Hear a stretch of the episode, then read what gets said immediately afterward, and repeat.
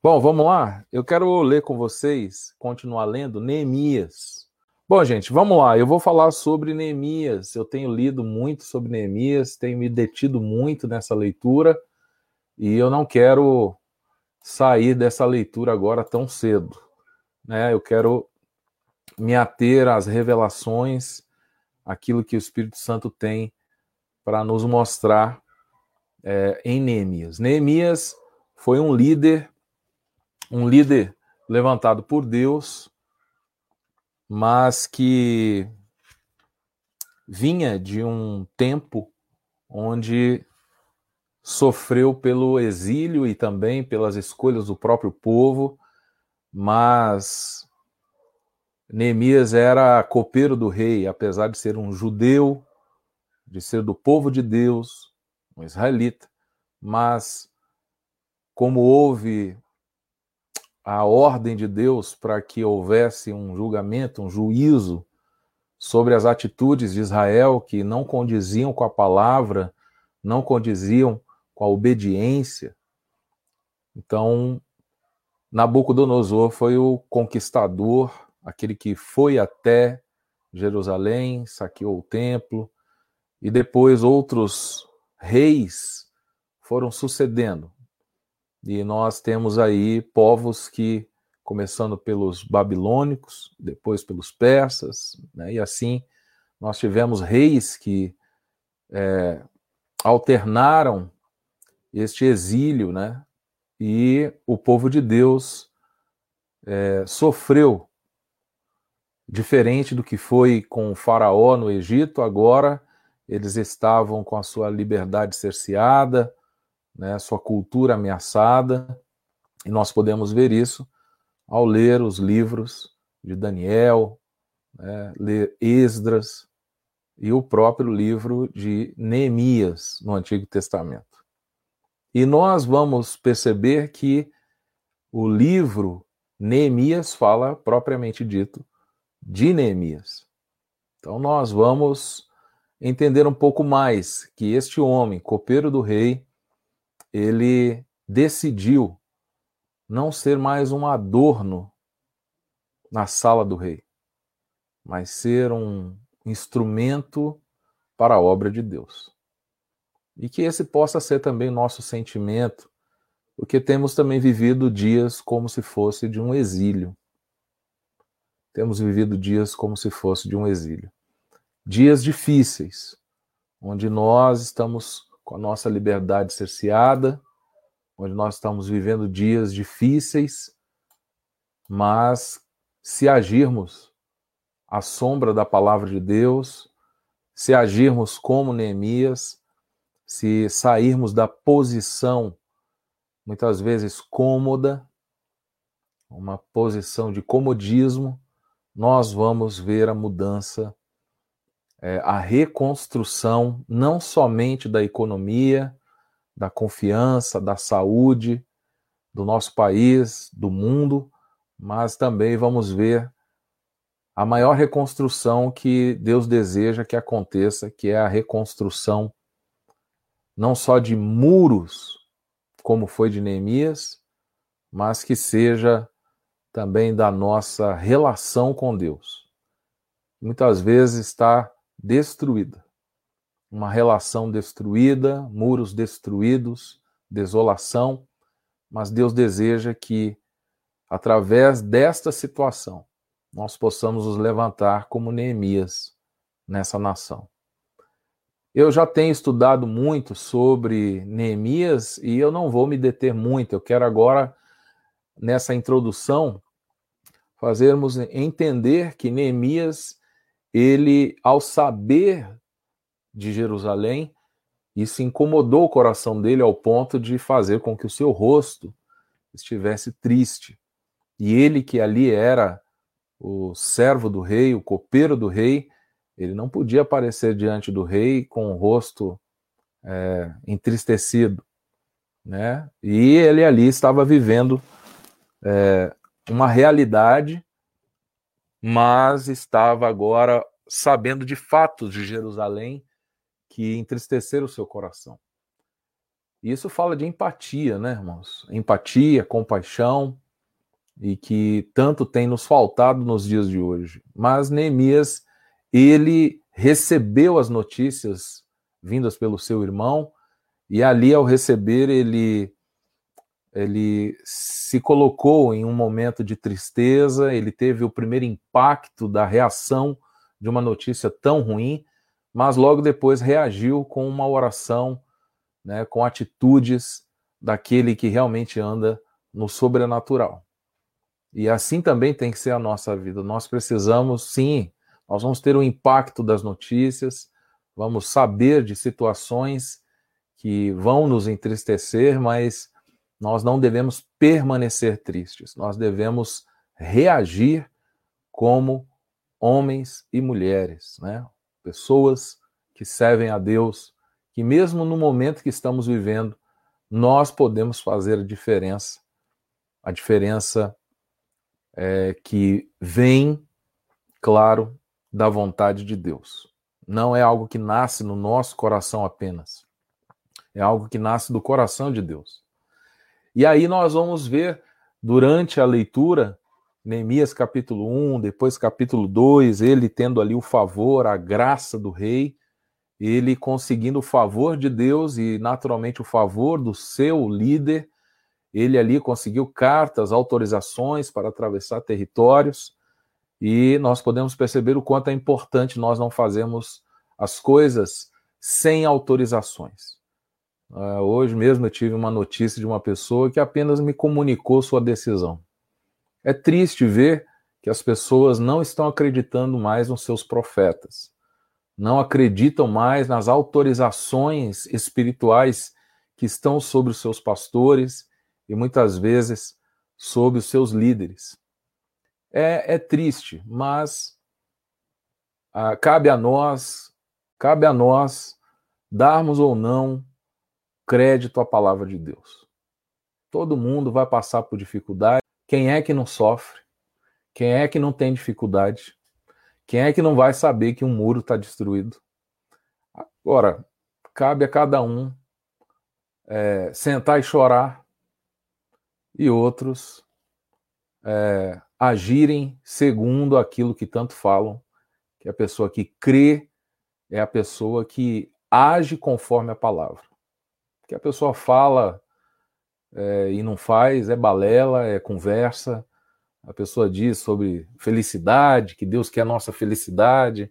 Isso aí tudo é conversa fiada. Você me desculpa, vocês que concordam com esse tipo de coisa, não, para mim é uma pessoa que não tem ainda entendimento e eu ainda relevo esse tipo de falta de entendimento porque, infelizmente, é, a, as atitudes de uma pessoa, ela é uma líder onde ela estiver. Neemias era um líder mesmo do lado do rei, sendo um copeiro. E ali ele com a sua atitude, motivou muitas pessoas. Assim como tem gente que vai ser um contrário do Neemias, é aquele que vai pôr tudo a perder. Ele acha que a atitude dele é individual. Não, toda a sua atitude ela é coletiva. Seus filhos olham para a sua vida, sua esposa olha para a sua vida, seus amigos olham para a sua vida. Você é um Neemias por onde você passar. Nós somos Neemias por onde nós andamos.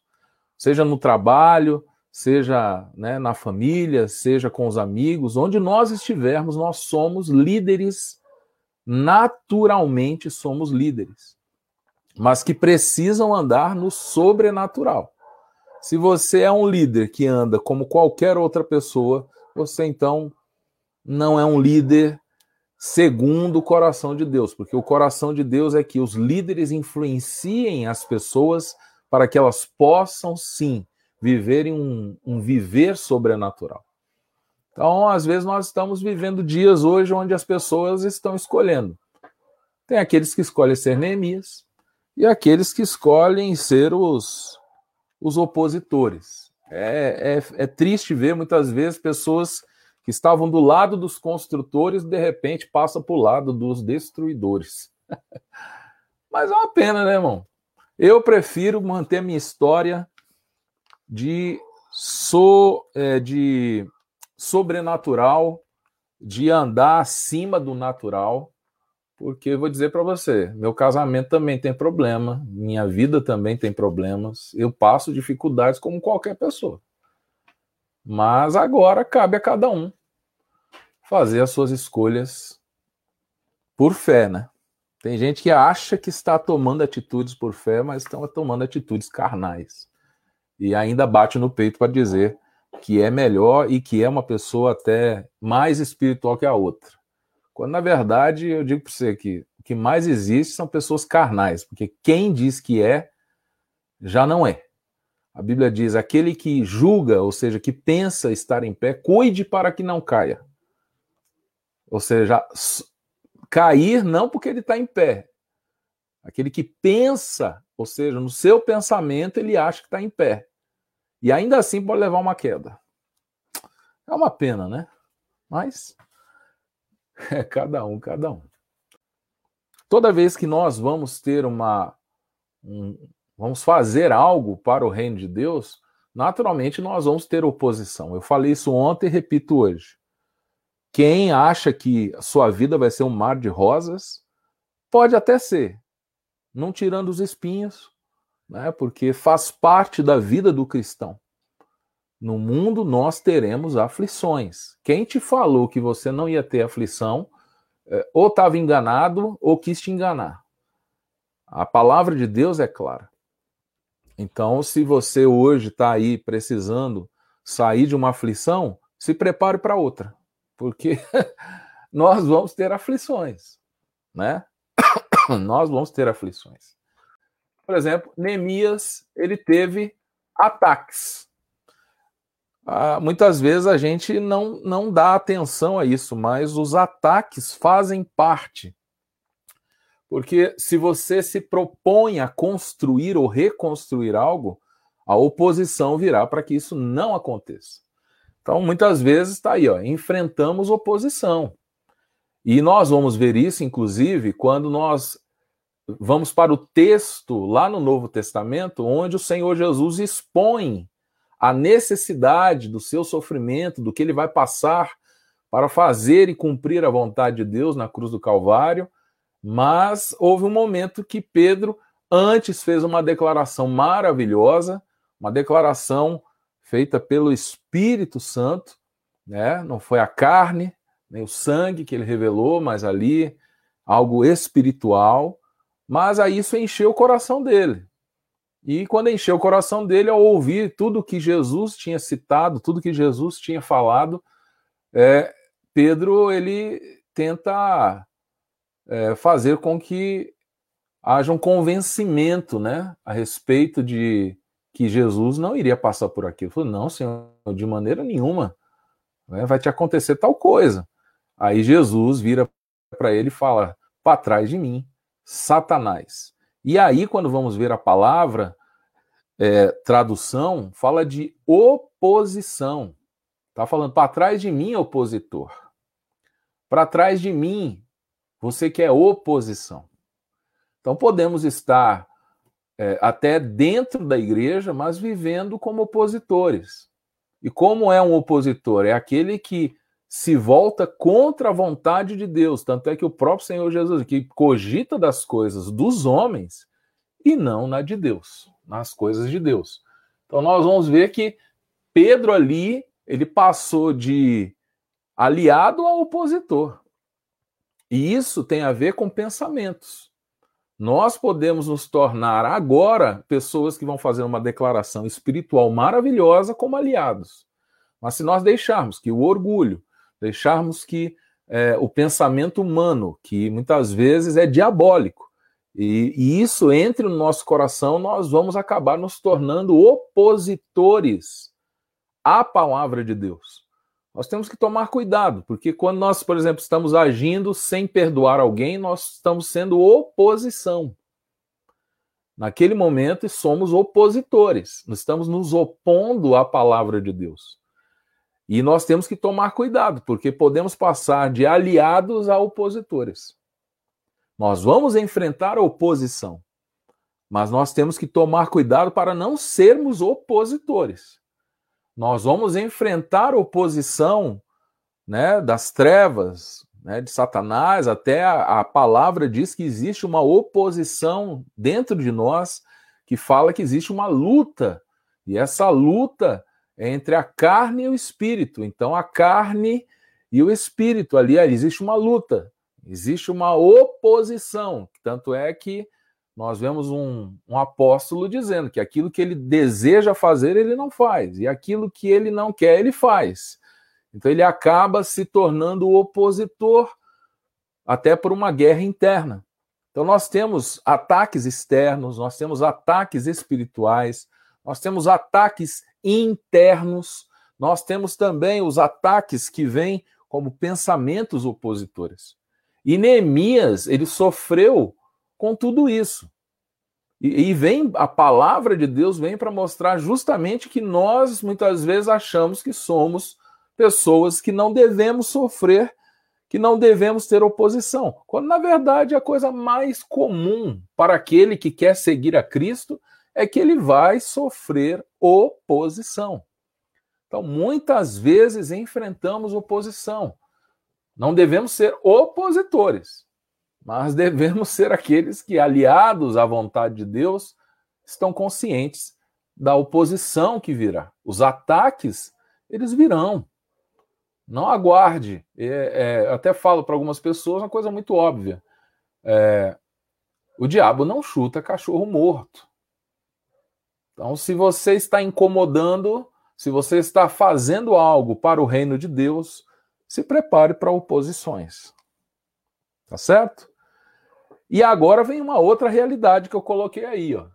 Essa realidade é e por muitas vezes o inimigo não vai embora. Tem gente que fala, sai, né? Tem gente que fala, sai, sai demônio, sai da minha vida. Quer dizer para você que tem hora que não vai sair, não.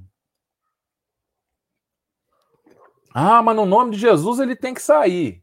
Bom, no nome de Jesus ele tem que sair, mas ele vai voltar. Você tem que estar preparado para tudo, meu irmão, porque é, é uma situação que o inimigo está aí é para isso. É, é o trabalho dele. E por muitas vezes o inimigo não vai embora. Ele não vai embora. Neemias estava ali, Neemias, eu imagino Neemias, se for uma oração dos dias de hoje, a oração que nós temos hoje, são pessoas orando mais ou menos assim: Senhor, mas eu estou fazendo a sua vontade. Senhor, mas eu estou fazendo os muros da tua igreja, né? Da, da do teu reino. Eu estou fazendo para o teu reino. Por quê? Ué, por quê? É justamente porque você está fazendo o que é certo. Porque você está fazendo o que é certo. Aí você não quer oposição. É, nós não podemos viver esse engano. Essa, essa, isso já se torna até não é nem inocência, né? Isso é uma certa ingenuidade. E nós precisamos ser pessoas maduras. Às vezes nós estamos agindo como meninos. E agindo como meninos, nós estamos questionando Deus. Por que, que está acontecendo? Por que isso está acontecendo? Isso está acontecendo porque você está no caminho certo. Você está no caminho certo. Quando nós estamos no caminho certo, vai ter gente que não quer que a gente chegue. As pessoas que vão estar ao nosso lado, Deus pode levantar pessoas para nos ajudar, como o diabo pode levantar pessoas para tentar nos prejudicar. Claro que a luta não é contra a carne, contra o sangue, não temos que levar isso para o lado pessoal, mas também não podemos abrir mão do pensamento que, se estamos fazendo a vontade de Deus, muitas vezes o inimigo vai ficar no nosso encalço. E nós precisamos ter maturidade para entender isso. Se nós somos parte do eh, Senhor, é o Senhor dos exércitos. E aí desse exército, né, também fazemos parte. A gente vai, vai passar o quê? Né? O que é que nós vamos viver? Vamos viver dias difíceis. Mas é, cabe a cada um de nós entender que muitas vezes o inimigo está ali, mas também o, a, os aliados estão. Às vezes a gente olha demais para os inimigos e esquece dos amigos. Às vezes nós temos uma visão muito pessimista. A gente só vê diabo, só vê inimigo, só vê oposição, mas não vê é, não vê crescimento, né? Não vê bênção, não vê anjo, né? Assim como foi com o profeta que teve que orar, dizer assim, eu abre os olhos desse jovem aqui porque ele só está vendo inimigo. Aí de repente ele abriu os olhos, falou, tem anjo também. Então mais é os que estão conosco do que aqueles que estão, né? Com os nossos inimigos. Só de Deus estar do nosso lado a gente já é maioria, irmãos. A gente já é maioria. Então a gente tem que deixar essa palavra entrar no nosso coração. Não podemos deixar que a oposição e os inimigos nos façam perder a visão de quem está conosco. Então vamos lá. Outra coisa que eu anotei aí, Neemias colocou guardas diurnos e noturnos. É interessante, eu já coloquei logo abaixo, já explicando o que está aí em cima. A gente fala assim: ah, mas a gente tem que confiar no Senhor. Eles confiavam no Senhor. Mas cada um precisa fazer a sua parte. A gente não pode pedir para Deus fazer o natural. Deus vai fazer o sobrenatural. O natural somos nós que fazemos. Eu estendo a minha mão. Agora, o sobrenatural vai vir de Deus. Meu trabalho é bater o cajado nas águas. Mas quem vai fazer o sobrenatural é o Senhor que vai abrir o mar. E às vezes nós estamos confundindo, nós estamos querendo passar até aquilo que é nossa responsabilidade para que o Senhor faça. Não, nós temos que entender que somos cooperadores com Deus, ou seja, nós estamos aqui para cooperar, nós somos comissionados. Ou seja, nós não temos uma missão particular, nós não vivemos uma missão individual, nós não vivemos uma missão é, nasce em nós, não, é uma missão que nasce no coração de Deus e aí, comissionados, nós andamos nesta missão que vem de Deus e, como cooperadores de Deus, nós estamos aqui trabalhando. E vamos continuar fazendo o que precisa ser feito. No momento é reconstrução de muros, então vamos reconstruir muros. Não, o momento é para derrubar Jericó, então vamos derrubar Jericó. Não, o momento é nós sairmos do Egito como um povo liberto, então vamos sair, vamos seguir essa liderança. Não, é para chegar na Terra Prometida, então vamos para lá. Né? O que é que está se apresentando diante de, apresentando diante de nós é uma missão e nós somos aqueles que foram comissionados a viver essa missão, e muito consciente disso, nós nos lançamos em fé para viver tudo aquilo que já sabemos que está determinado pela vontade de Deus. Então, essa fé nos leva a acreditar que nós não somente vamos começar a fazer, mas vamos terminar. Eu não sei se na sua casa você está passando situações difíceis, mas você tem que, como diz aí um pessoal, né, firmar o pé, firmar o golpe. Né? Nós não podemos. Claro que vamos ter momentos de, de dificuldade. Eu vou ler aqui já já sobre isso.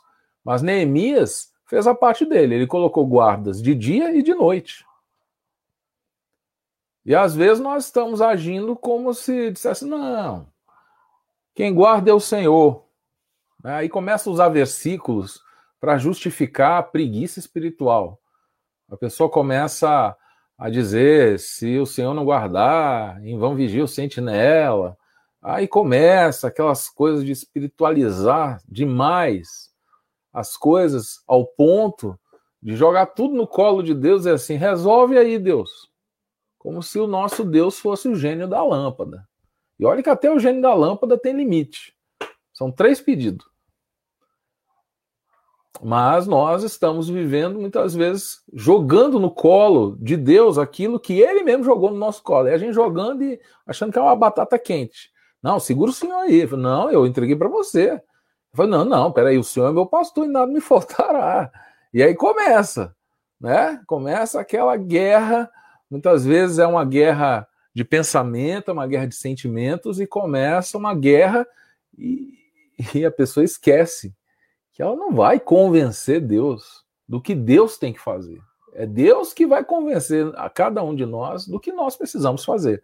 Então, Neemias, ele colocou guardas diurnos e noturnos. Isso fala também de vigilância. Nós não podemos agora, porque sabemos que estamos fazendo a vontade de Deus, viver como se nada fosse acontecer, como se não, se o diabo vier, Deus vai me proteger. Não vigia, não. Né? Coloca seus guardas diurnos e noturnos. Ou seja, nós precisamos de dia e de noite vigiar os nossos pensamentos, não deixar que a oposição e os ataques venham destruir o plano de Deus que tem que ser executado através da nossa vida. Nós precisamos manter a nossa vigilância. Nós precisamos manter guardas sobre os nossos pensamentos, sobre os nossos ouvidos. Aquilo que a gente deixa entrar, às vezes estamos com os muros do nosso coração destruídos. E aí a gente acha que não, não vai acontecer nada, não. Você precisa manter os seus guardas, né? Paga eles em dia, hein? Paga seus guardas em dia, senão os guardas faz greve, ó, e você fica lá. A gente não tem hoje pessoas que pagam nas ruas aí, aquele motoqueiro que fica dando buzinada, bebê, bebê, bebê, fica passando a noite toda. Né? E nós, às vezes, pensamos que não precisamos fazer isso. Não, nós precisamos precisamos colocar as nossas barbas de molho. Isso quer dizer que precisamos. Ah, confiamos no Senhor. Confiamos no Senhor. É, mas cada guerreiro tinha uma espada. eu confio no Senhor, ó. Ó, eu confio que o Senhor vai me ajudar a espetar um monte. Confio que o Senhor vai me ajudar a matar um monte de inimigo. É, eu confio. Mas você não vai ver o Senhor mandando um anjo para ficar usando espada, né? Não, pega a sua espada e faz sua parte. Então, nós que somos pessoas que estão seguindo a Cristo, peraí. Então já se prepara. Prepara a sua espada. Né? Aqui, ó. Tem gente que não está sabendo Tá falando assim, ah, o Senhor me guarda. Então, para que, que ele deixou isso aqui? Ele deixou isso daqui para que a fé venha a ser gerada. Ele deixou a palavra, a espada, justamente porque faz parte da armadura de Deus. Só que a armadura é de Deus, mas quem tem que usar é a gente.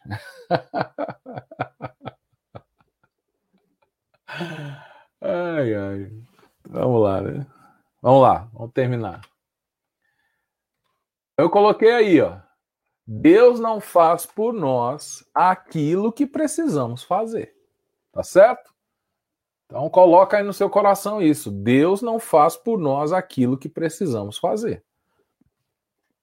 Não adianta. A gente tem essa mania, fala, Deus, vai lá no hospital, visita tal fulano. O senhor deve estar falando assim: você esqueceu que eu deixei você para fazer isso? Não, você não está falando isso para mim, né? Eu imagino o senhor dizendo assim: eu vou até ignorar essa, essa oração que você está fazendo aí. Ó, fala com a minha mão. Eu imagino Deus falando assim: fala com a minha mão. Porque essa oração que você está fazendo não é possível que você está dizendo que eu é que tenho que ir lá. Claro, se for para fazer o sobrenatural, eu vou lá. Mas para fazer o natural, para fazer uma visita, quem tem que fazer é você. ai, ai. Então vamos lá.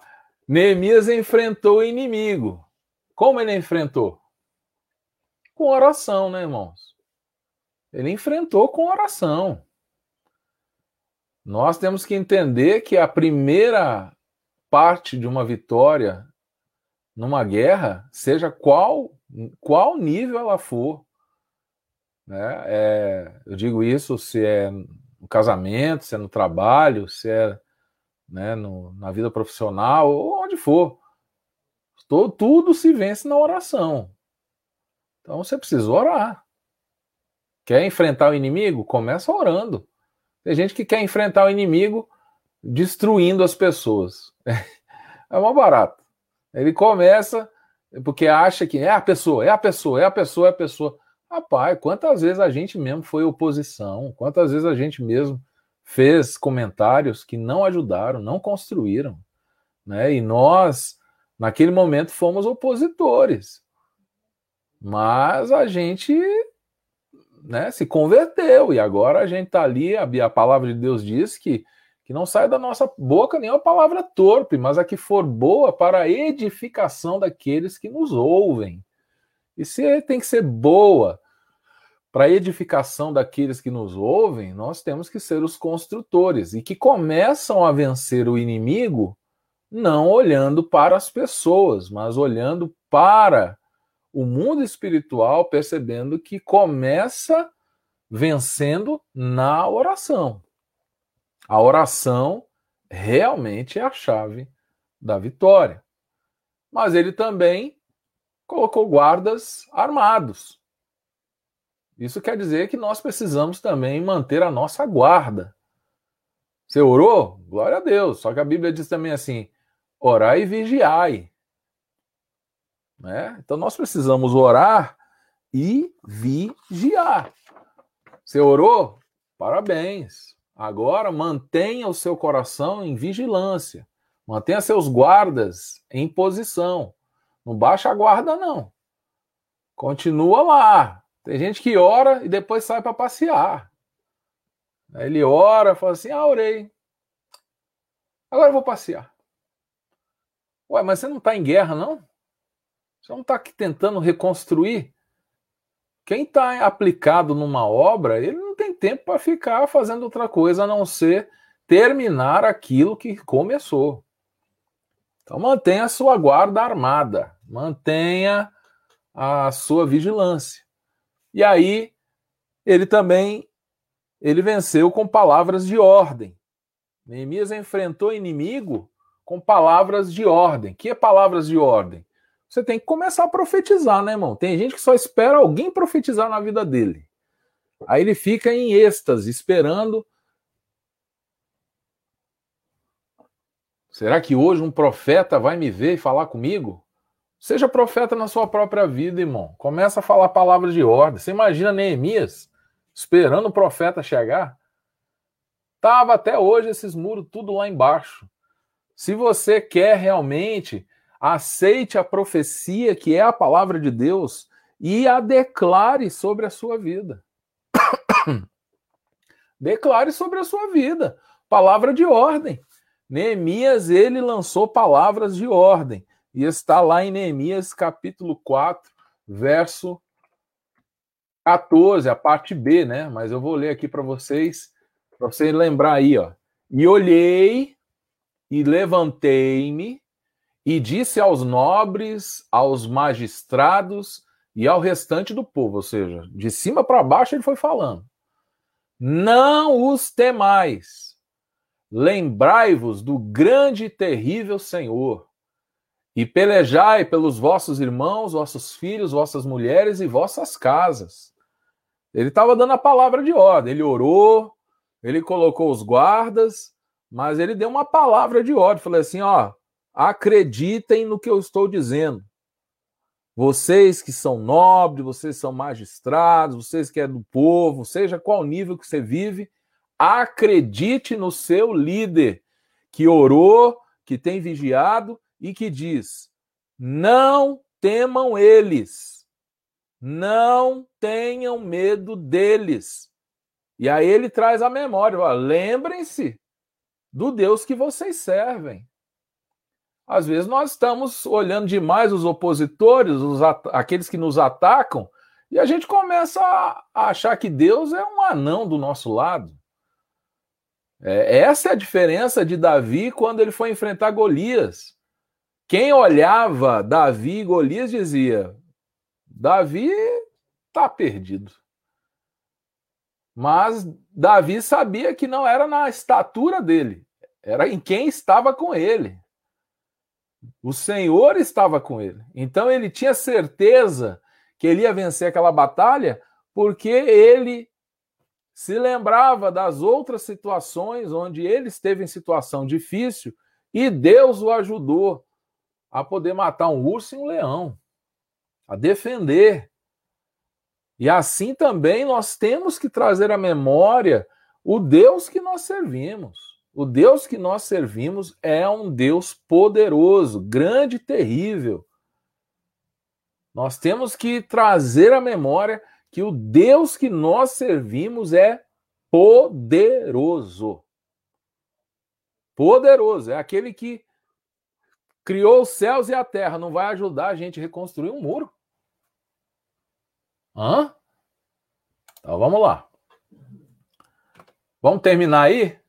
Eu vou ler agora Neemias capítulo 5. Vai ficar um pouco pequenininho para vocês, mas eu vou ler aqui, vocês vão acompanhando. É bom a gente ler para ambientar o término dessa, desse devocional. Aí está escrito: algum tempo depois, bom, sobre os ataques, já está claro que nós temos oposição e vamos vencê-los, em nome de Jesus. Mas agora, em capítulo 5, a gente vai ver uma outra oposição. Já não basta a gente ter oposição de fora, agora a gente tem oposição de dentro, né? E aí ele diz: algum tempo depois, muitas pessoas, aqui a tradução é linguagem de hoje, tá? tanto homens como mulheres começaram a reclamar contra os seus patrícios judeus, ou seja, os seus irmãos de nação, né? Alguns diziam: as nossas famílias são grandes e precisamos de trigo para nos alimentarmos e continuarmos vivos.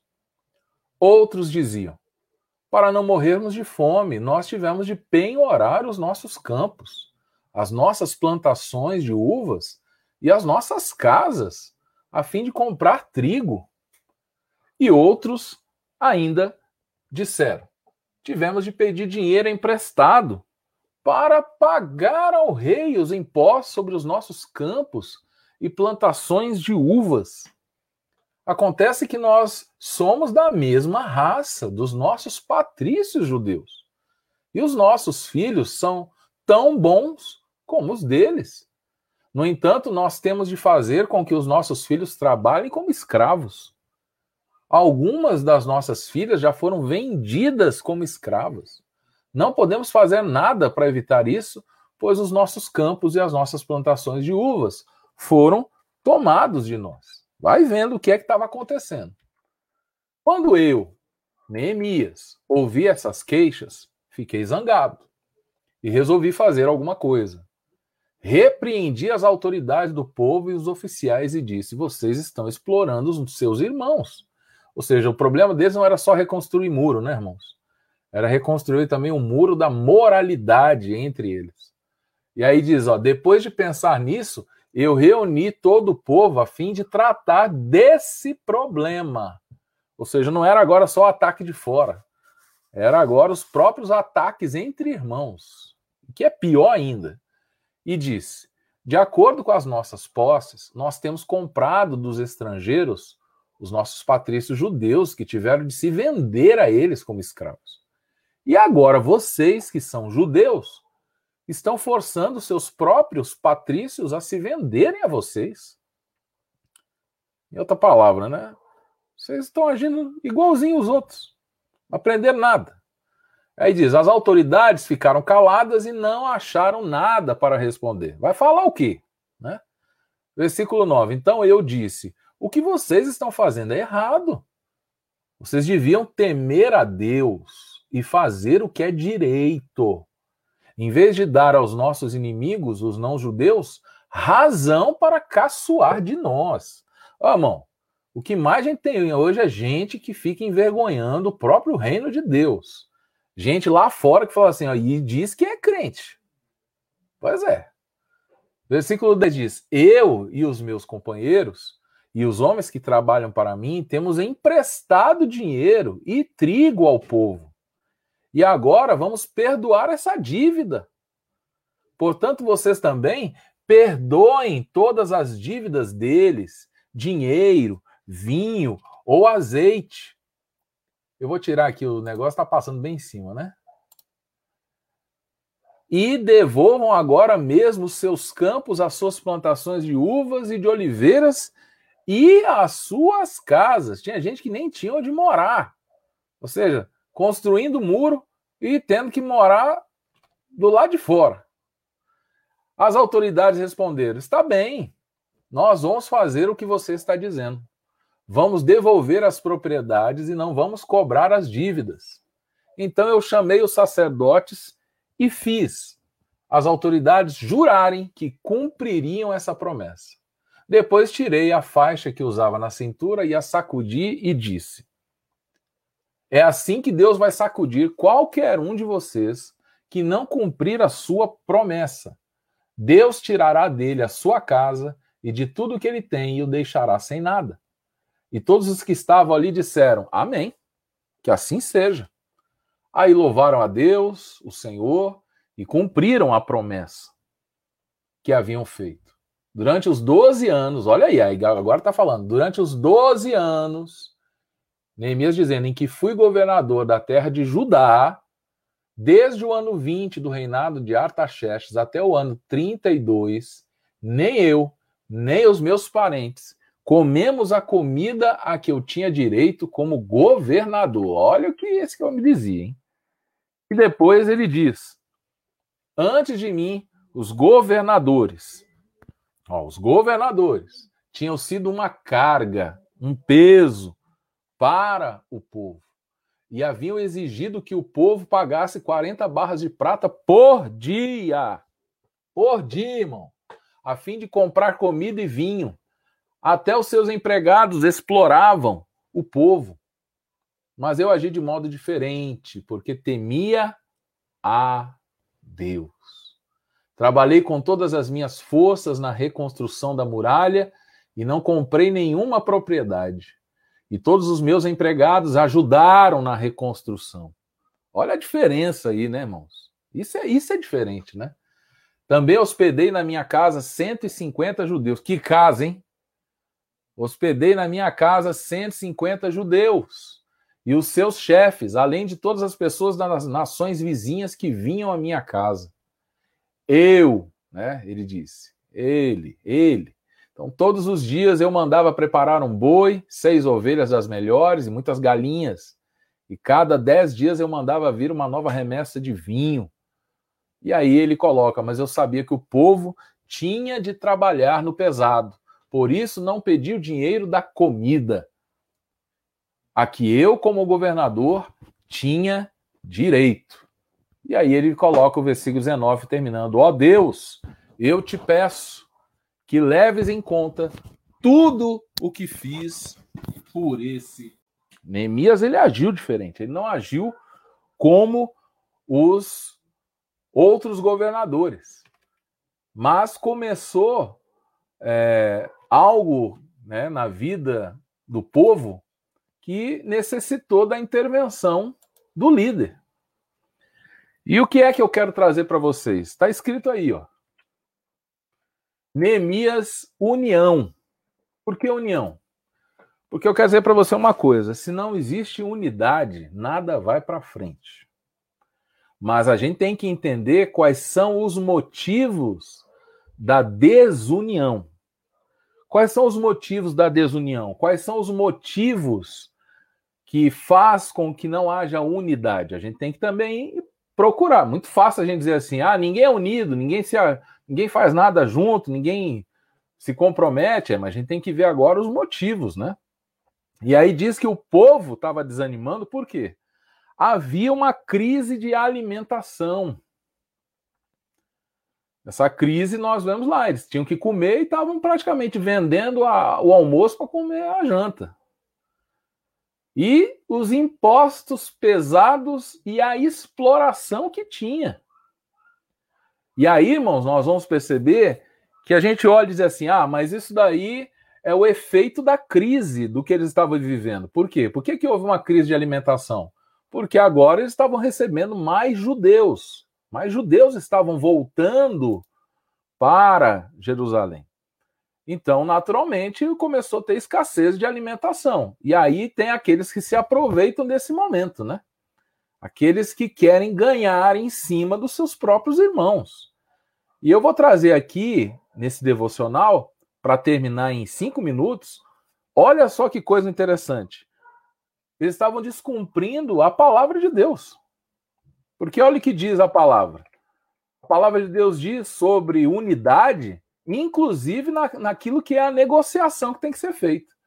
Olha o que diz em Êxodo, capítulo 22, versículo 25. Se você emprestar dinheiro a algum pobre, porque se você está emprestando dinheiro é porque o cara está pobre, né? Do meu povo, não faça como o agiota que cobra juros. Porque tem gente que é da igreja e cobra juros do irmão. Aí depois não sabe por que Deus que a minha vida não vai para frente. Você está cobrando juros do seu irmão, que é pobre. E eles estavam ali descumprindo a palavra de Deus. Deus havia estabelecido lá no Êxodo. Lá, depois que eles saíram, começou a instituir as leis, começou a colocar o que deveria não deveria fazer, e anos depois eles estão sofrendo baseado naquilo que já deveriam saber o que tinha que ser feito não cobrar juros de irmão. Veja bem, eu não estou falando aqui sobre como você deve organizar a sua vida financeira, mas você não pode viver às custas do sofrimento do seu irmão. E aí diz também Levíticos, capítulo 25, verso 36: Não cobre juros sobre o dinheiro que você lhe emprestar. Respeite a ordem de Deus para que esse homem continue a morar perto de você. Tem gente que muda, vai para outra cidade, tem gente que não quer ficar nem ficar com vergonha de uma pessoa que deveria estar ajudando, na verdade, está envergonhando. Tá aí, irmãos, às vezes nós estamos lendo, lendo, lendo, lendo e não sabemos por que não existe unidade na igreja. É porque muitas vezes não temos a misericórdia e a compaixão. No momento de dificuldade, nós não devemos, de maneira nenhuma, aproveitar daquele momento para poder tirar proveito da situação. As pessoas estavam tirando proveito da situação e Neemias percebeu que não era só a construção da muralha que precisava acontecer, era também a reconstrução dos pensamentos e da moralidade social do povo. Às vezes nós estamos espiritualizando demais, dizendo: ah, não, não sei porque está acontecendo. Está acontecendo porque estamos quebrando princípios. Não adianta levantar um muro e destruir uma pessoa. O que adianta uma pessoa estar tá levantando um muro, mas está oprimindo a outra pessoa? Você vê, levantar um muro e, e é, um não tinha nem casa para morar. Então nós precisamos entender que a unidade ela estava sendo ferida não era pelos inimigos de fora, não. Era pelos de dentro. Os irmãos, aqueles que deveriam estar ajudando, estavam atrapalhando. Então vai um devocional aí de entendimento que existem ataques de fora. Já não basta os ataques de fora, vamos agora criar problemas do lado de dentro. Né? Então nós precisamos tomar cuidado para não deixar que alguns princípios venham ser justamente o motivo da nossa é, desolação, né, da nossa vergonha. E aí nós vamos ver esses dois versículos, eu vou deixar para vocês, então Êxodo 22, 25 e Levíticos 25, 36. E aí eu vou terminar com isso aqui, ó. Neemias fez diferente. Neemias confrontou o erro. Ele foi lá, confrontou as pessoas que estavam fazendo o que era errado, e Neemias deu o exemplo de vida. Ele deu um exemplo, ele não só falou que tinha que ser feito, ele fez aquilo que falava. Então, seu alvo era fazer a obra do Senhor, e a obra do Senhor incluía não só as muralhas, mas quem estava atrás dessas muralhas. Aí vem para terminar esses, esse devocional. Como cristão, você tem vivido com uma vida exemplar em todas as áreas? Porque o muro não podia ser levantado só de um lado, né? O muro tinha que ser completamente levantado. Não adianta você levantar um muro de um lado e deixar derrubado do outro. O que, que adianta uma pessoa bater no peito e dizer assim: olha, na minha vida profissional eu sou um muro que está lá em cima, mas na sua vida sentimental você está destruído. E nós não somos seres dissociativos. Né? Nós somos seres é, completos. Né? Nós somos um ser só. Não tem como você dizer assim, eu sou feliz no trabalho, mas eu sou um derrotado em casa. E aí? O que, que adianta né, você dizer, como cristão, que tem vivido uma vida exemplar em outras áreas, mas em outras você é uma vergonha? Nós temos que fazer diferente, irmãos. Os 12 anos que esteve à frente como governador, Neemias deu exemplo. Ele não foi peso para o povo, ele foi alívio para o povo. E nesse devocional nós possamos entender que nós somos Neemias onde nós estamos. Eu fico com pena e triste de ver muitas vezes pessoas que batem no peito para dizer que são isso, que são aquilo, mas em áreas da sua vida você é uma vergonha. Nós temos que tomar cuidado. A gente às vezes fica se orgulhando demais de alguns muros que a gente levantou. Tem um muro aqui atrás de mim, do chroma aqui. Aí fala assim: olha esse muro, que lindo. É, mas só tá vendo um pedaço, né? E o resto? Tá tudo destruído. Isso aqui é um chroma key, não tem nada a ver, ó. Isso aqui é um pano. Aí tá? tem gente vivendo de aparência, vivendo de chroma key na vida dele. Ele fica projetando um monte de coisa que não existe. E aí depois quer que tudo dê certo, que Deus ignore as coisas que ele está fazendo. Meu irmão, em nome de Jesus, olha só que devocional maravilhoso. Nós temos aprendido tanto com Neemias. Nós precisamos entender essas duas coisas de hoje que a gente leu.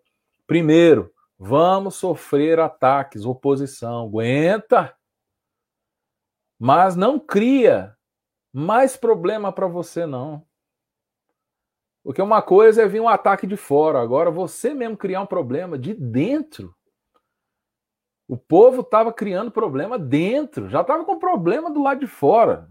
E ainda estava criando problema agora para o lado de dentro, por causa de comida, por causa de imposto, sabe? E, e começou uma vergonha, porque as pessoas começaram a caçoar. Tipo assim, vão começar a caçoar. Que povo é esse que está querendo reconstruir uma muralha, mas está destruindo a vida do próximo? Esse devocional vem para nos mostrar o quanto, às vezes, a gente a gente está dando com uma mão e tirando com a outra. A gente está dizendo assim, tá aqui, irmão, que Deus te abençoe. Aí quando a gente vira as costas, fala assim, que mão miserável. Né? Só, a vida dele só tem problema. Quer dizer, você está lá tentando levantar um muro e depois está ajudando o ladrão a entrar. Fala, ó, o muro está em pé, mas pega a chave aqui e destrói a vida dele.